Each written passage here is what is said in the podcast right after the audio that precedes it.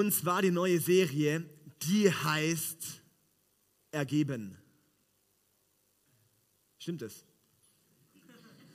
Ergeben. Wahrscheinlich denkst du jetzt, ist es überhaupt ein deutsches Wort? Ja, und es ist ein deutsches Wort. Kannst du im Duden googeln.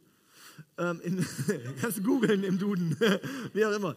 Und zwar ergeben, ergeben ist eigentlich das Wort von so quasi wie die Polizei. Ich ergebe mich. Und weil das genau das ist, was wir brauchen, dass wir uns vor Gott ergeben. Dass wir einfach sagen, Gott, und alles, was ich habe, gebe ich hin. Dass wir sagen, Gott, alles, was ich bin, alles, was meine Träume, meine Vorstellungen, alles, was ich, das gebe ich dir hin. Das ist das, was wir im Worship machen, wenn wir Gott Lieder singen. Das ist das, was unser Leben eigentlich sein sollte, uns Gott zu ergeben. Und dann haben wir verschiedene Themen. Und heute ist das erste Thema, und zwar Gottes Gegenwart ergeben. Wow. Wow. Gottes Gegenwart ergeben. Und zwar ist es folgendes. Wir hatten letztes Jahr so eine Serie, die hieß Gottes Gegenwart und die ging ganz kurz, die ging von August bis Weihnachten. Das war, keine Ahnung, ein paar Monate und es war vielleicht ein bisschen lang. Aber da ist sehr, sehr, sehr viel passiert und was Gott gemacht hat hier und da bin ich so dankbar für. Und dann hatte ich letztens so eine Zeit mit Gott, das war schon im Juli, und da hatte ich Zeit mit Gott verbracht und so, hey Gott, und was ist, Gott, was ist so die neue Season, das du hier hast? Ich habe so Zeit mit Gott verbracht und gebetet und es war richtig intensiv, richtig gut und sowas, ja. So Gott gefragt, so Gott, du hast mir so krasse Offenbarungen das Jahr vorher gegeben und so, was ist dieses Jahr dran? Und dann habe ich wirklich gemerkt, wie wenn so dieser starke Impuls kommt, wo Gott sagt so, hey, David, ich habe euch was anvertraut und solange ihr nicht treu da drin werdet, werde ich dir nichts Neues geben können. Wow. Solange wir nicht treu in der Sache sind, die Gott dir anvertraut hat, wird er uns nichts Neues geben können. Und dann kam im nächsten Ding so, hey David, wirklich dieses Thema mit meiner Gegenwart, da müsst ihr noch mal ein bisschen rein. Und dann habe ich äh, gedacht, ähm, ja witzig, gut, machen wir halt, ja. Und ähm, da kamen so viele Gedanken dazu zu diesem Thema, was wirklich auch heißt, wir wollen uns Gott hingeben, wir wollen, wir wollen uns darauf einlassen, was, was Gottes Gegenwart in unserem Leben bedeutet. Und ähm, darum ist heute das Thema Gottes Gegenwart ergeben. Und zwar ist genau das, was Gottes Anliegen von Anfang an war. Gottes Anliegen war von Anfang an eine intime Beziehung mit den Menschen. Das war von Anfang an, wo Gott den Menschen geschaffen hat, Adam und Eva im Paradies, war das Anliegen Beziehung. Das war das Anliegen, oder? Sind wir korrekt? Ja? Das war quasi so eine Beziehung, so intim diese Beziehung, wo es so war, hey Adam, jetzt benennen die Tiere. Und dann hat Adam gedacht, wow, das Tier, okay, das da so hängt, mega faul, ey, nenn das Faultier. Und Gott sagt, das ist aber ein bisschen wertend, oder? Dann sagt Adam so, ja, du hast mir doch gesagt, ich darf es benennen. So, ja, okay, stimmt, ey, okay, nimm das Faultier. Und Gott sagt, okay, korrekt. Ja, und dann so, okay, und der hier, Adam, wie, wie willst du den hier nennen? Und Adam sagt, hm, wow, äh, Hund. So, warum Hund? Und, und, und also, das sind so Geräusche und dann denkst du, okay, Adam, hey, alles klar, der heißt Hund. Ja, wirklich so eine Beziehung war dort. Das war so intim, das war sowas von Freund. Und das ist die Beziehung, die Gott mit uns möchte. So eine, so eine starke Beziehung von seiner Gegenwart. So eng, so nah, so offen, so ehrlich, so wie alles. Dass keine Lebensbereiche ausgehalten werden, sondern alles drin. Und das ist sozusagen Gottes Hauptanliegen. Dann geht es weiter, Adam und Eva, Sündenfall. Das Ganze zerstört, aber Gott hat immer noch das Anliegen, mit Menschen in Beziehung zu sein. Und nicht nur ein bisschen, sondern dass seine Gegenwart bei den Menschen wohnt. Und dann hat er bei Mose, ist er immer irgendwo begegnet und hat auch gesagt, hey, schau die Stiftshütte, bau diese Stiftshütte, weil das ist der Ort von meiner Gegenwart. Und dann, ja, Mose ist da nicht mehr da, dann gibt es den hohe Priester. Einmal im Jahr der hohe Priester, der wenigstens in Gottes Gegenwart kann, weil Gott sagt, ich sehe mich so sehr danach, dass jemand in meiner Gegenwart ist. Auch wenn es so, so kurz ist, weil ich bin so heilig und ihr Menschen könnt nicht in meiner Gegenwart gerade sein, weil ihr diese Sünde habt. Und Gott hat quasi immer dieses Anliegen gehabt, dann auch bei David, bei König David. Da sehen wir, dass es bei Gottes Gegenwart nicht immer um die Opfer ging und um die verschiedenen Vorschriften und so, sondern um die Herzenshaltung. Wo Gott sagt, okay, David, der ist jetzt nicht so mega der Heilige, ja, der hat Tausende, Zehntausende ermordet. Der hat Ehebruch begangen und den, den, den, äh, den Mann von der Frau dann noch umbringen lassen und trotzdem heißt es, der Mann nach Gottes Herzen, wo Gottes Gegenwart ihm begegnet. Weil es um die Herzenshaltung geht, um ein hingegebenes Herz, um ein ergebenes Herz, weil das war das, was David ausgemacht hat, ein ergebenes Herz vor Gott. Und das ist genau das, was wir in der ganzen Bibel immer sehen, so hey, es geht darum, Gottes Gegenwart kommt, wenn wir ergeben sind. Wenn wir sagen, Gott, alles, was ich habe, ist dein. Alles, was ich bin, ist dein. Und dann sagt Gott, wow, da kann ich wohnen. Da kann ich kommen. Und das ist einfach sein Anliegen, ja. Und ähm, ich möchte da jetzt zurückgehen, und zwar ganz am Anfang in der Bibel, weil da ist ja der ursprüngliche Zustand, wie sich Gott gedacht hat. Ganz, ganz, ganz am Anfang, wo er Menschen geschaffen hat im Garten Eden. Garten Eden, ist es jetzt? Ähm, ja, also, und zwar, es ist mein erster Punkt, ich habe uns drei Punkte und die sind eher so als, als, als Anhaltspunkte, das sind nicht so die krasse Aussagenpunkte, sondern eher so als, dass ihr nachvollziehen könnt, wo ich gerade bin. Und zwar der erste Punkt ist Eden, das perfekte Umfeld. Eden, das perfekte Umfeld. Und zwar hat Gott ein Umfeld geschaffen, in dem verschiedene Dinge funktionieren. Ja? Wir sehen in der Schöpfung, wo Gott sagt, und ich schaffe den Himmel und da sind die Sterne dran. Wenn die Sterne nicht am Himmel wären, sondern auf der Erde, dann wäre beides kaputt, oder? Ist es so? Wenn die Sterne nicht in dem Umfeld sind, wo sie eigentlich sein sollten, dann äh, geht es kaputt. Dann hat Gott gesagt, ich schaffe das Wasser und da drin die Fische und die Meerestiere. Das heißt, er hat das Wasser geschaffen als Umfeld für die Fische, für die Meerestiere. Und was ist, wenn ich einen Fisch aus dem Wasser nehme? Ihr könnt mit mir reden. Er ist tot. Krass, ey, ihr seid so intelligent. Mega, hey, wow. Der Fisch, wenn der aus dem Wasser kommt, dann ist er tot. Weil wenn man einen Fisch aus seinem Umfeld nimmt, aus der Lebenswelt, wo er sein sollte, wofür er geschaffen wurde, stirbt er. Dann hat Gott die Erde geschaffen, sozusagen den Boden, den, das Land geschaffen. Und es ist für die Pflanzen und für die Tiere. Wenn man Tiere oder Pflanzen aus von der Erde wegnimmt und zum Beispiel in die Luft hängt, dann sterben sie auch irgendwann. Oder ins Wasser drängt, sterben sie auch irgendwann. Warum? Weil wenn man Tiere oder wenn man Lebewesen, wenn man Dinge, für das sie geschaffen sind, aus ihrer Lebenswelt rausnimmt, dann stirbt man. Und so hat Gott den Garten Eden geschaffen als das perfekte Umfeld für den Menschen. Wow. Und zwar in 1. Mose Kapitel 2, Vers 15 lesen wir. Und Gott der Herr nahm den Menschen und setzte ihn in den Garten Eden. Das heißt, Gott der Herr nahm den Menschen und setzte ihn in den Garten Eden. Er hat nicht gesagt, hey Adam, wenn du willst, das ist richtig schön.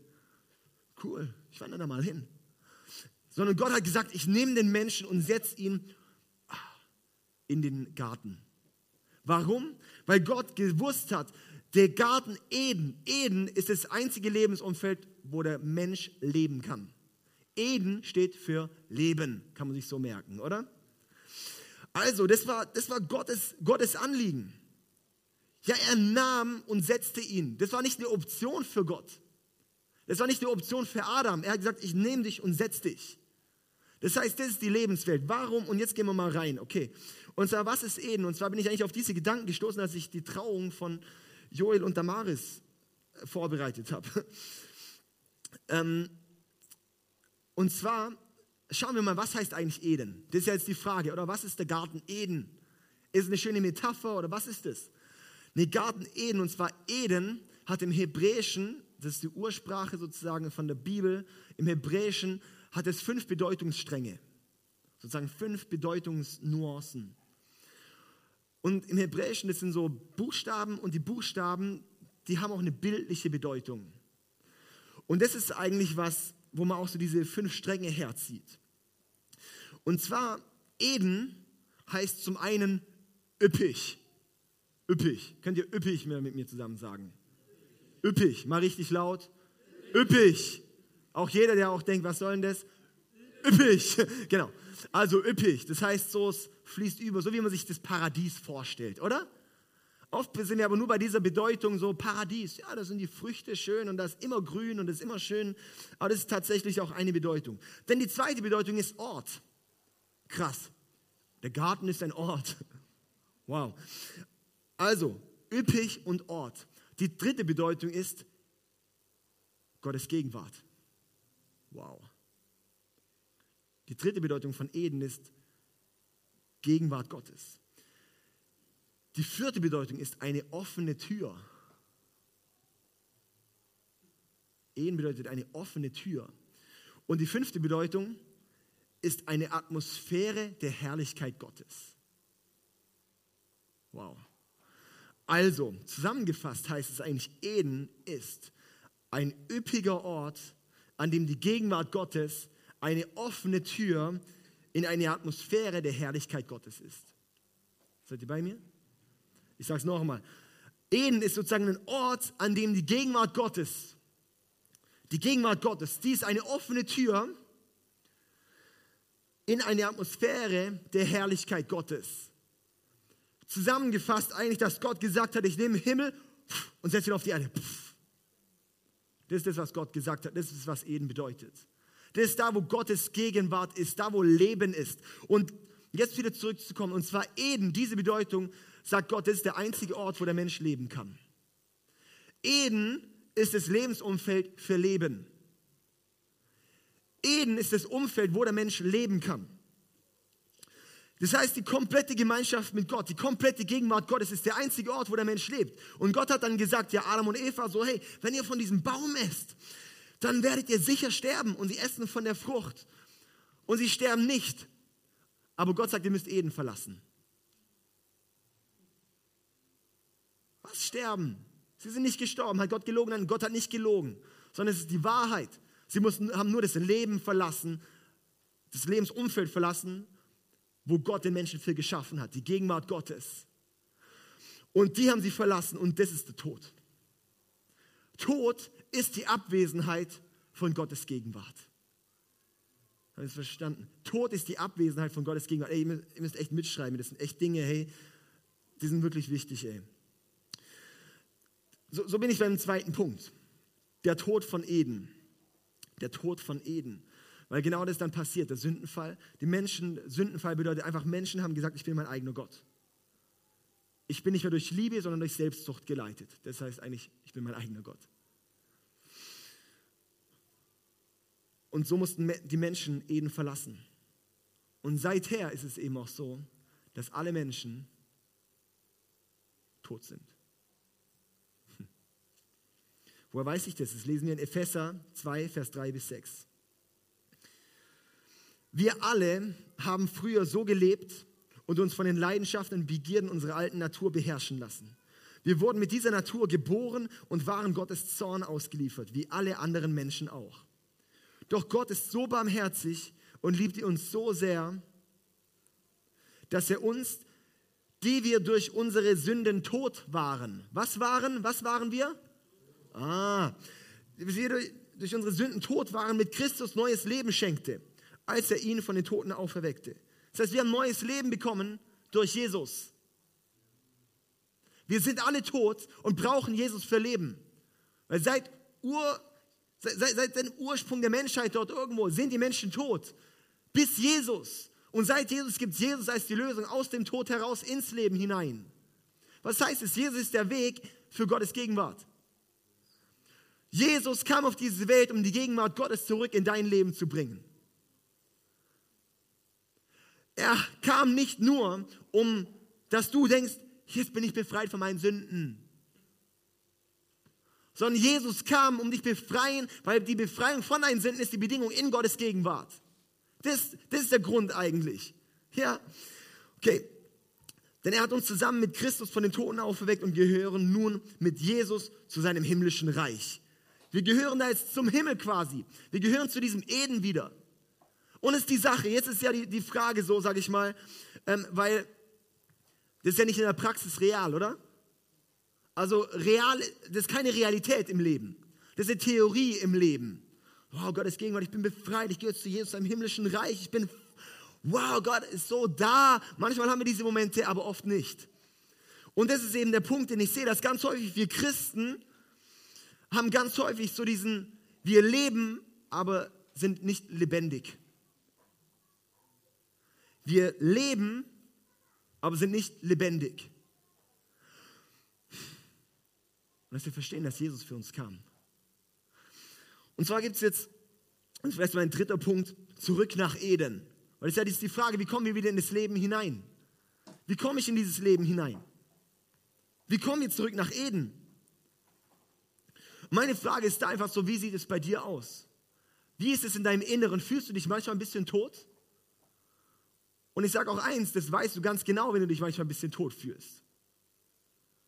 Zum einen, wenn du Jesus nicht hast, wenn du Jesus dein Leben nie gegeben hast, dann wirst du dich garantiert hundertprozentig manchmal öfters tot fühlen. Du lebst zwar, aber bist eigentlich tot. Du lebst biologisch, aber abends, wenn du in deinem Bett liegst, merkst du eigentlich, eigentlich irgendwas ist tot. Und du suchst und suchst und suchst und suchst und es wird nur bei Jesus sein, weil Jesus ist das Einzige ins Leben. Und darum ist es so wichtig, wenn du dich innerlich tot fühlst, dann brauchst du Jesus. Und das ist einfach eine Grundlage dafür. Das ist wirklich diese Grundlage dafür, dass wir Jesus brauchen. In Römer Kapitel 3, Vers 23 bis 25, einfach ein paar Bibelverse, um das zu untermauern. Denn alle Menschen haben gesündigt und das Leben in der Herrlichkeit Gottes verloren. Was war Eden? War eine Atmosphäre der Herrlichkeit Gottes. Wow, wir haben alle das Leben in Eden verloren.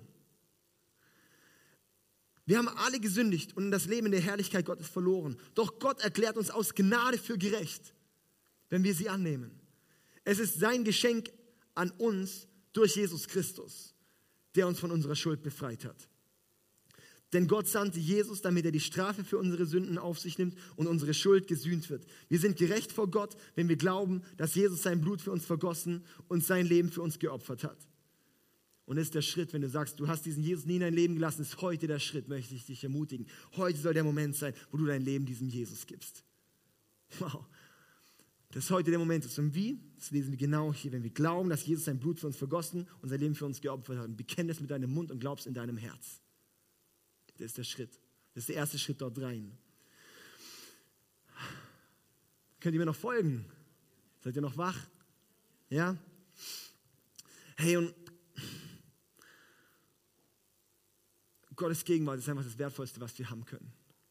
Gottes Gegenwart, in Gottes Gegenwart zu laufen, ist nicht irgendeine Theorie von, von okay, Gott gibt's. Ich glaube an Gott. Das hat nichts mit Gottes Gegenwart zu tun, mit ich glaube an Gott.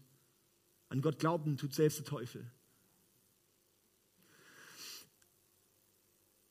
Aber in Gottes Gegenwart zu leben, ist was, das ganz egal, wie die Umstände sind. Ich habe immer noch einen tiefen Frieden, eine tiefe Freude in Gottes Gegenwart zu laufen ist. Ich habe ständig bei jedem Schritt eine Gott-Realität in meinem Leben. Ich bin die ganze Zeit bin ich mit den Gedanken bei Gott und Gott ist bei mir. In Gottes Gegenwart zu leben ist genau das, was Adam gemacht hat. Mit Gott zu reden, ja, wie nennen wir das Tier? Das ist so ein gutes Bild.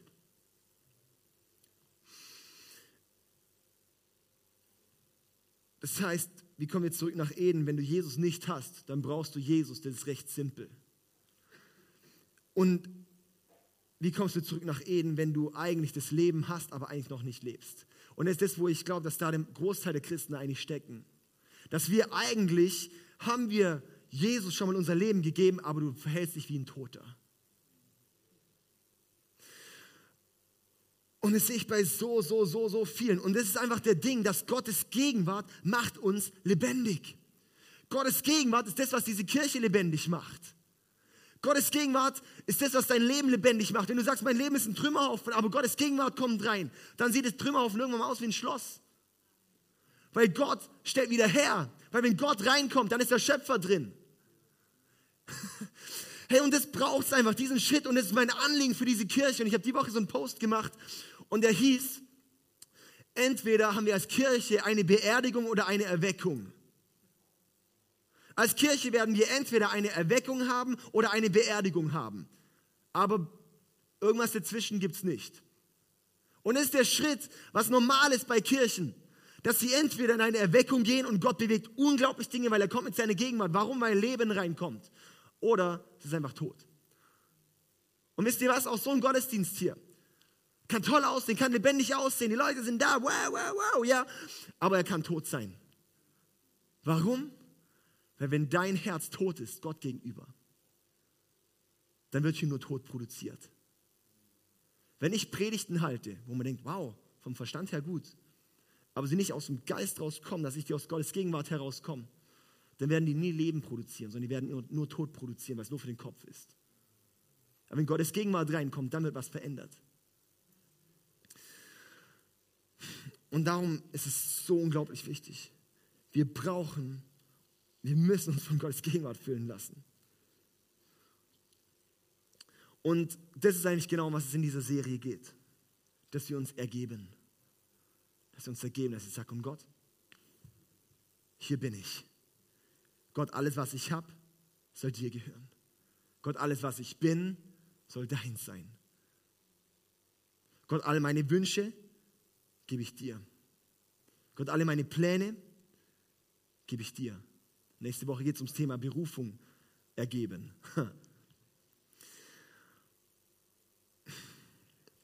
Vielleicht bist du hier und sagst, hey, ich fühle mich irgendwie weit weg von Gott.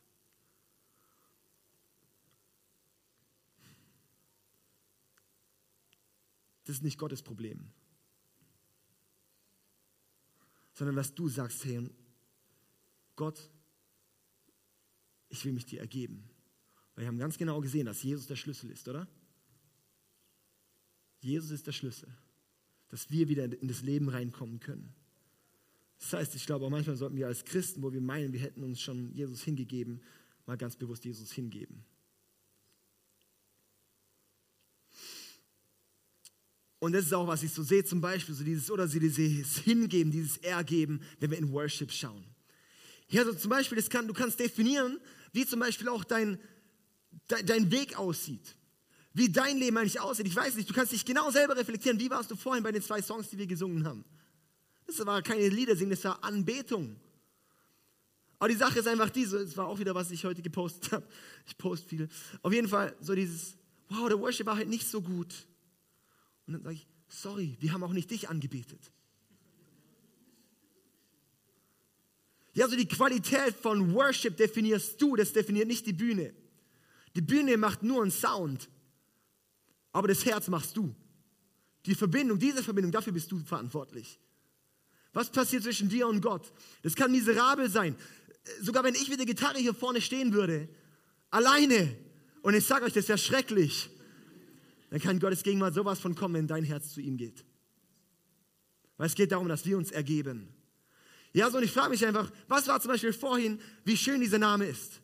Du stehst vielleicht drin so, wie schön dieser Name ist, wie schön diese Lichter sind, wie schön ich bin, mein Name, Jesus. So, ich weiß nicht, was, was geht bei dir vor?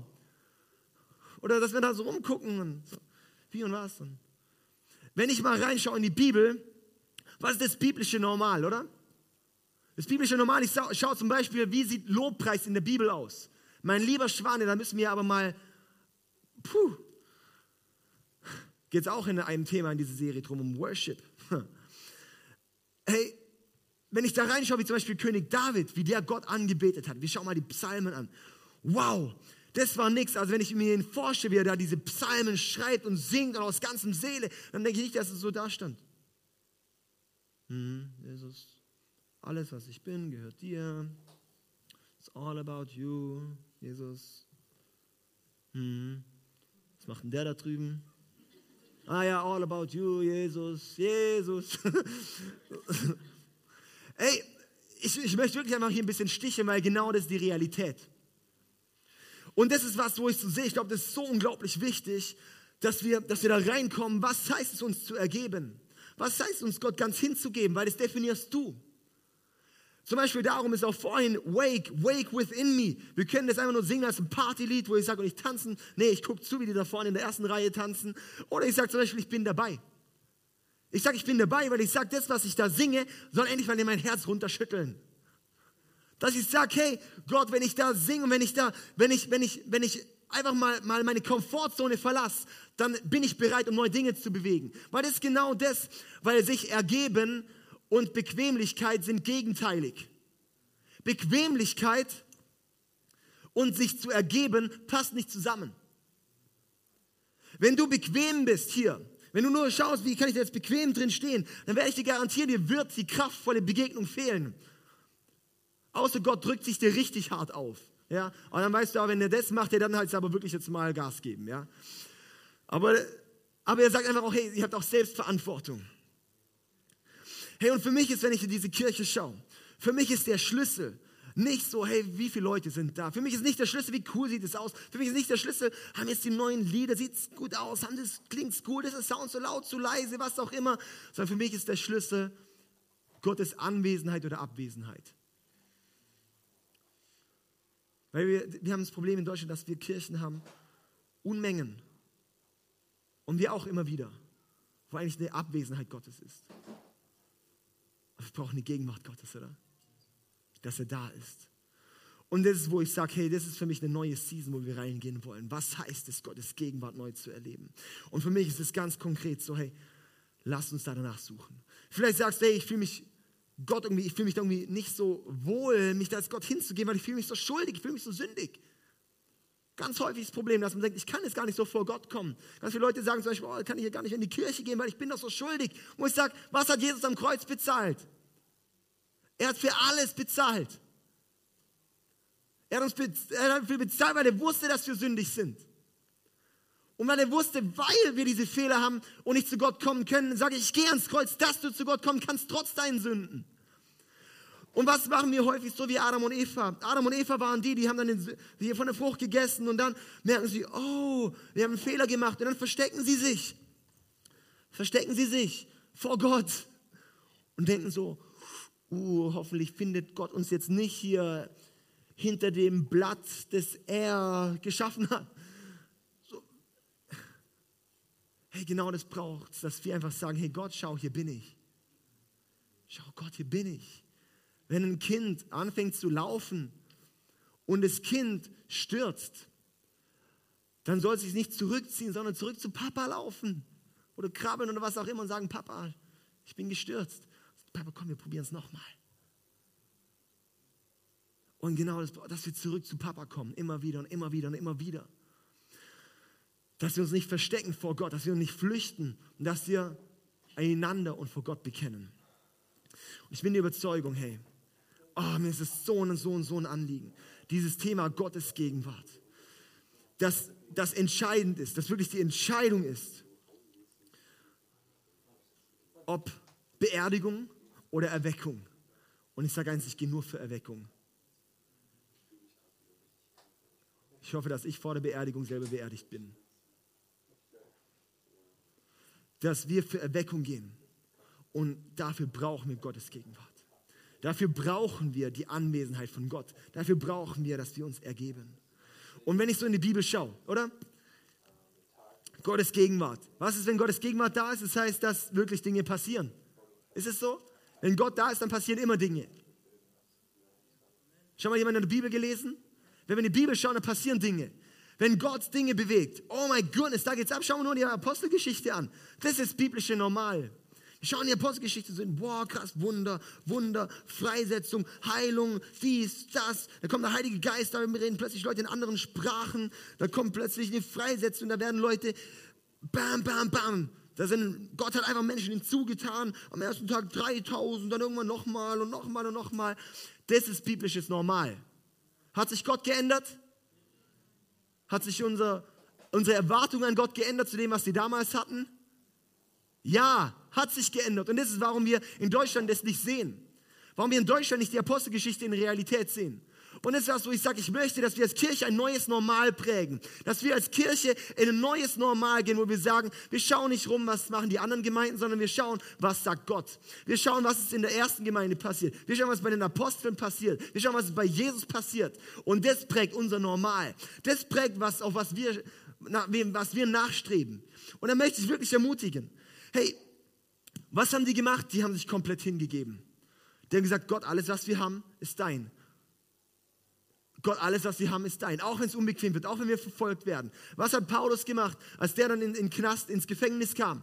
Was hat er gemacht? Der hat gesagt, wow, Gott, ich kann dich einfach nur anbeten. Danke Gott, du bist so groß. Worship. Wow, Gott, ich preise dich, ich anbete dich. Und was passiert dann? Ketten sprengen auf, die Gefängnistore gehen auf und sie sind befreit. Das ist, was passiert, wenn wir Gott anbeten. Das ist, wenn wir sagen, Gott, ich gebe mich dir hin. Wenn wir unsere Bequemlichkeit auf die Seite rücken und uns ergeben. Hm. Und darum möchte ich heute ermutigen, dass wir einfach uns ergeben. Die Band kann gerne schon auf die Bühne kommen. Und zwar ist es einfach so meine Frage. Außer, hey, wie, wie kommen wir dort rein? Oder das ist jetzt die, die große Frage. Cool, Gott, wünsche ich mir auch, ey. Ja, Mann. Sag ich, gut, mit dem Wunsch fängt es nämlich schon mal an. Also ich bin auch noch entfernt davon. Und ich habe immer wieder diese Momente, wo ich denke, Mann, immer wieder fühle ich mich auch wie so mal tot. Aber was braucht es, dass ich sofort hingehe und sage, und Gott, ich möchte wieder zum Leben kommen. Ich hatte vor dem Sommer hatte ich so eine Zeit, wo, es, wo ich wie so mich tot gefühlt habe. Und mir fiel es immer leicht, so in Gottes Gegenwart zu gehen. Wenn ich gemerkt habe, es nimmt es irgendwie ein bisschen ab, habe ich einfach so ein paar Minuten Zeit gehabt und ich war einfach wieder voll drin. Und dann habe ich gemerkt, es hat Gott es zurückgenommen. Es hat Gott es wie mal weggenommen, um mich einen Schritt weiterzubringen. Habe ich dann aber erst nachgecheckt, das war, um mich weiterzubringen. Und das hat mich ziemlich verunsichert. Jetzt verbringe ich Zeit mit Gott und es passiert nichts. Und es war extrem mühsam und es war extrem hart, da Schritte zu gehen und dann neue Wege, neue Zugänge zu Gott zu lernen. Aber genau das hat es gebraucht, wo ich so merke, Gott hat mich da stärker gemacht und für was Neues ausgerüstet, für was Neues zugerüstet. Und dann möchte ich dich ermutigen, hey, lass nicht locker, lass nicht locker. Also ein paar konkrete Dinge, wie man da reinkommen kann. Die Bibel ist die Anleitung, uns in das optimale Umfeld zu bringen. Das heißt, wenn unser Anliegen ist, in Eden zu kommen, und das ist die Realität, das ist danach, wo wir uns ausstrecken wollen, dass Eden wieder Realität wird in deinem und meinem Leben. Dass wir sagen, Eden, dieses Leben, diese Gegenwart Gottes, die eine offene Tür ist in der Atmosphäre der Herrlichkeit Gottes. Das ist das, was ich in meinem Leben haben möchte. Das heißt, lass uns streben nach Eden, wo ich sage, wenn ich an unsere Kirche denke, will ich sehen, dass wir eine Eden-Kirche werden, wo das Leben ist, wo Leben entsteht. Und dazu brauchen wir die Bibel, um zu wissen, wie komme ich in dieses Umfeld hinein. Dann der nächste Punkt ist Lobpreis und Anbetung. Weil genau das ist das, was immer passiert ist. Wenn wir Gott uns komplett hingeben, das, in der Bibel sehen wir das immer, das immer mit Anbetung und Lobpreis zu tun. Darum ist mir der Sonntag so wichtig, weil ich sage, hey, wenn wir da mal zusammenkommen, einmal die Woche, so aktiv Gott anbeten, Gott preisen, das werde ich mir nicht rauben lassen. Da möchte ich reingehen. Und dann der dritte Gedanke ist, ist wahrscheinlich der bahnbrechendste, mit Gedanken immer bei Gott zu sein mit meinen Gedanken immer bei Gott zu sein. Stell dir einen Wecker jede Stunde und sag Gott, wenn der Wecker klingelt, jetzt denke ich an Gott. Nicht unbedingt beten. Gar nicht unbedingt so, oh Gott, ich muss irgendwie fünf Minuten beten, was soll ich jetzt noch beten? Nee, sondern einfach nur denken an Gott. Dir, das wird dein Leben verändern. Und von dort aus dann sozusagen weitergehen, dass es, dass es quasi normal wird. In jedem Moment, immer mehr, in jedem Moment in Gedanken bei Gott zu sein, in der Gegenwart Gottes zu sein. Und der nächste Punkt sehe ich auch ganz konkret, ist, hey, lass uns dafür beten. Lass uns auch dafür beten. Lass uns zu Gott kommen und sagen, Gott, und ich sehe mich danach. Was mache ich, wenn ich mich so frage, Gott, ich möchte, dass diese Kirche ein Ort von deiner Gegenwart ist? Dann gehe ich ins Gebet und sage, Gott, ich wünsche dass diese Kirche ein Ort von deiner Gegenwart ist. Und sage ich Gott, und zeig mir, was wir niederlegen können, was uns ablenkt, in deine Gegenwart zu kommen. Und es brauchst du in unserem Leben. Und ich möchte dich ermutigen, dass du da vor Gott kommst und sagst, hey, was, was, wie sollten wir uns ergeben für Gottes Gegenwart? Der Tausch, der lohnt sich.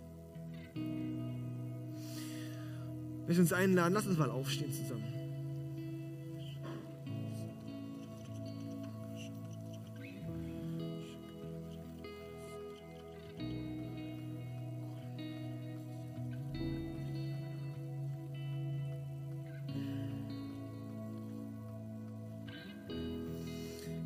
Entscheidend ist in unserem Leben die Anwesenheit oder Abwesenheit Gottes.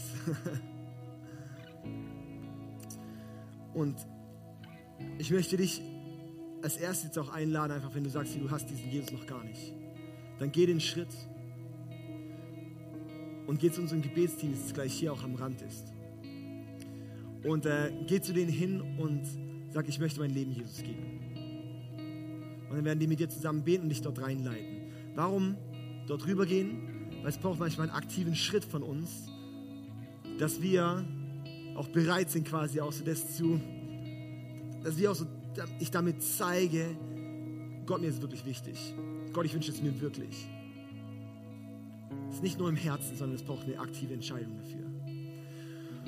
Und ich möchte einfach jetzt auch noch so konkret irgendwie, ist mir echt so, so ein Anliegen, da auch beten, wenn jemand hier ist. Wahrscheinlich sind einige auch hier, die sagen, hey, ich möchte mich irgendwie neu Gottes Gegenwart hingeben. Ich möchte mich neu ihm ergeben.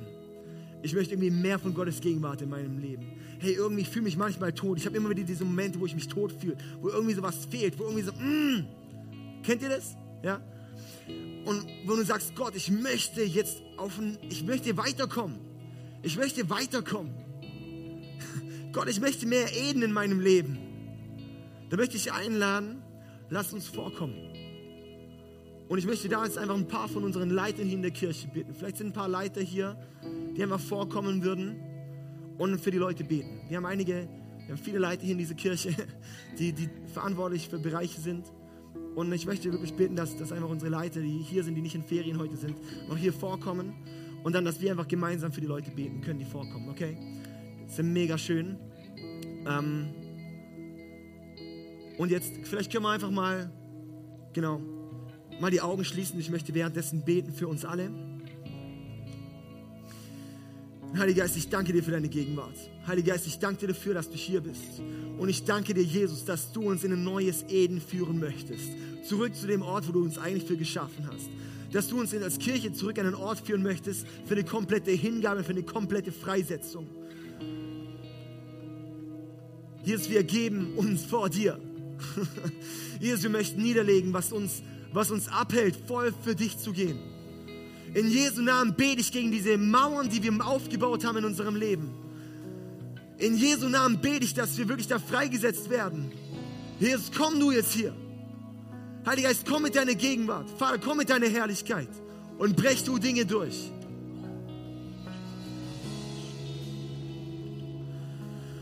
Jesus, ich danke dir, dass du hier bist. Ich danke dir, dass du jetzt Freisetzung bringst und dass du uns jetzt wie in den Himmel nimmst. Dass so ein neues Stückchen Himmel auf die Erde kommt. Und ich weiß es auch, wenn wir, dass, dass wenn wir beten, Gott öffne den Himmel, dann heißt es bei uns vielmehr, wir ergeben uns. Vater, ich bete, dass wir uns die ergeben. Wenn wir jetzt dich anbeten, dass wir uns die ergeben. Dass da was verändert ist, wenn wir dich anbeten. Danke, Jesus. Amen.